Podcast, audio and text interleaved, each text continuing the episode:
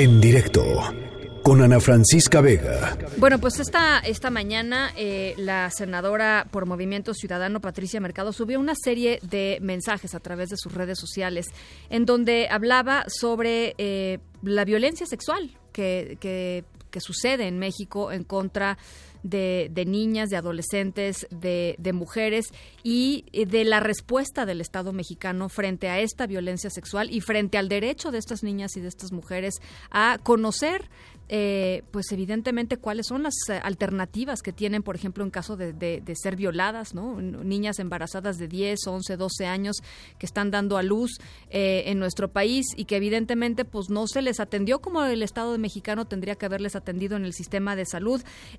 Es por eso que Patricia Mercado presentó una iniciativa que plantea que la Secretaría de Salud atienda casos de violencia sexual como urgencias médicas, de tal forma que se garantice puntualmente que la víctima de este abuso, de esta, de esta violación, eh, pueda, por ejemplo, acceder a servicios de anticoncepción de emergencia o de interrupción voluntaria del embarazo, en fin, conforme además a, lo que ya está establecido en, en, la normatividad.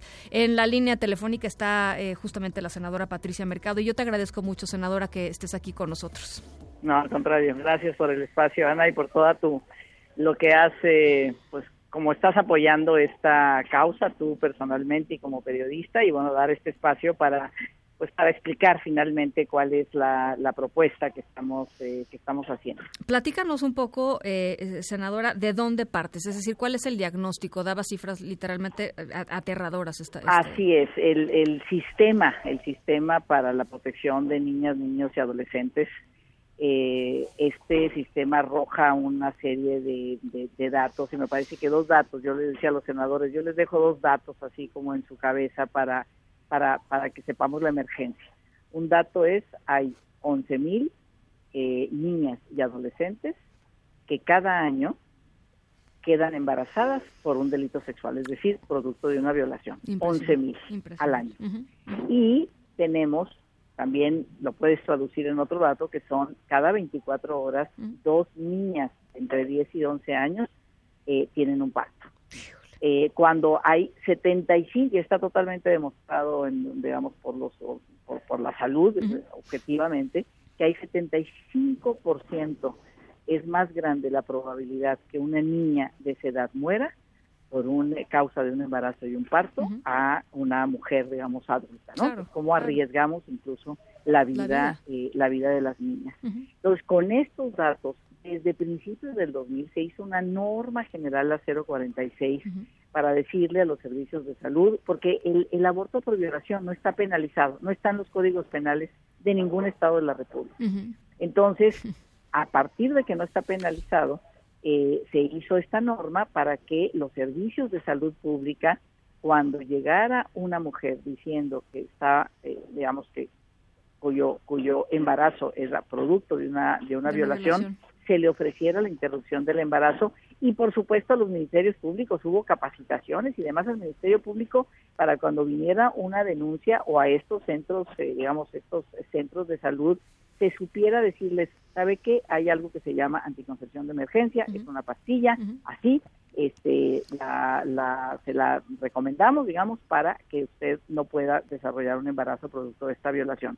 Bueno, ninguna de esas cosas se hace, o sea, no lo hace el Ministerio Público, no, no lo hace el sistema de salud, es muy raro, en algunos estados se ofrecen sí eh, estos servicios de interrupción de embarazo, pero porque ahí están organizaciones, están pendientes, conocen los casos, hay casi casi que litigarlos.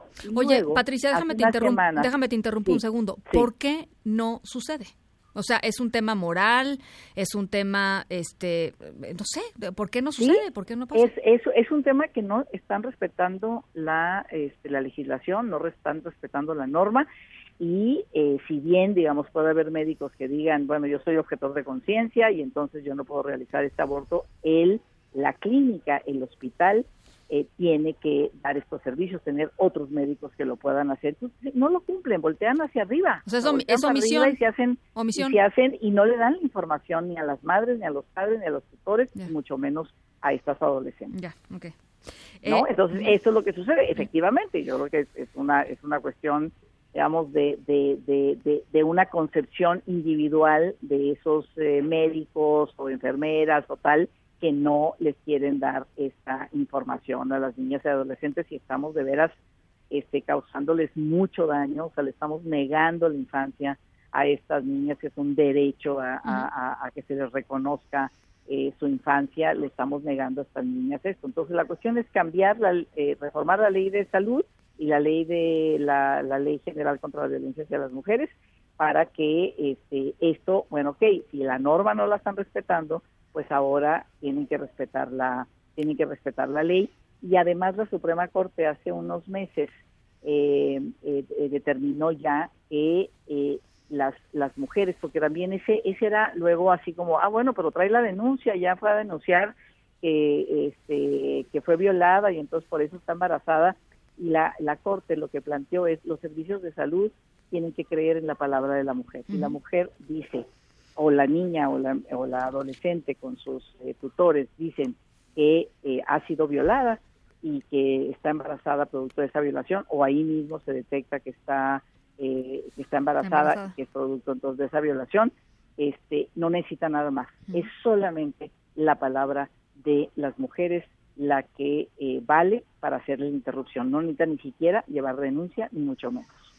Bueno, pues eso es un gran paso, porque además luego en las en las denuncias o, la gente por vergüenza no iba, o las revictimizaban, o, pues no sé, ¿no? Una, variedad de, No, sí, no, imagínate una niña, por lo general estas niñas, sobre todo las niñas, eh, son son violadas pues, por el abuelo, por el primo, por el vecino, por el enfrente.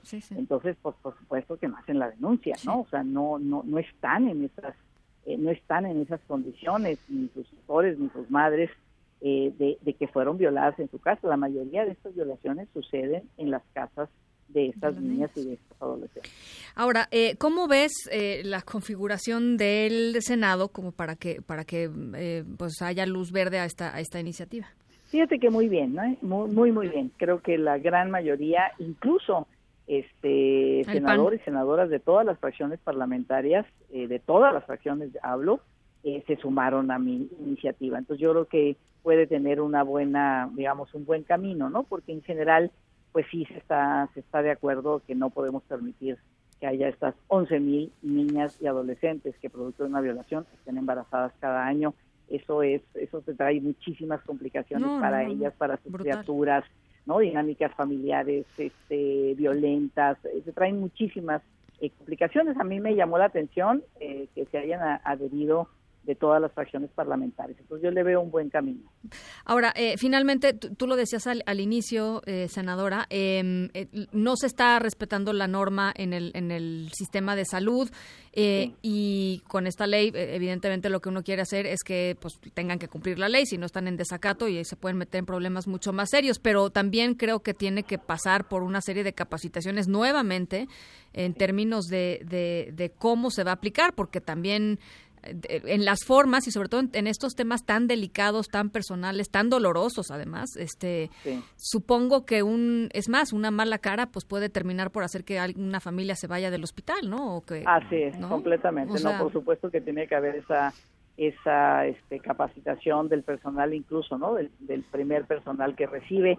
Eh, ayer creo que en la Ciudad de México ya se están capacitando a los a las fiscalías, al Ministerio Público para que realmente ofrezcan la píldora del siguiente día, que es un poco medio increíble, ¿no? Que en, la Ciudad de México eso tendría que estar sucediendo permanentemente, pero bueno, pues finalmente ah, le faltan muchos, muchas cosas al Ministerio Público, entonces esperemos que estas fiscalías ya estén lo suficientemente capacitadas, hay una concientización en este sentido para ofrecer la píldora del día después y o la anticoncepción de emergencia y ante una violación incluso no hay tiempo, ¿eh? en la Ciudad de México no hay tiempo porque una niña a veces ni cuenta se da, ¿no? Como tenemos también esta complicación con la sexualidad, que no hay educación sexual en las escuelas. No saben. Entonces a veces no, no conocen su cuerpo, entonces no saben lo que les está pasando y cuando se dan cuenta, pues ya el embarazo este, está un poco avanzado y dentro de los mecanismos y de los tiempos de la OMS se puede hacer esta, esta interrupción.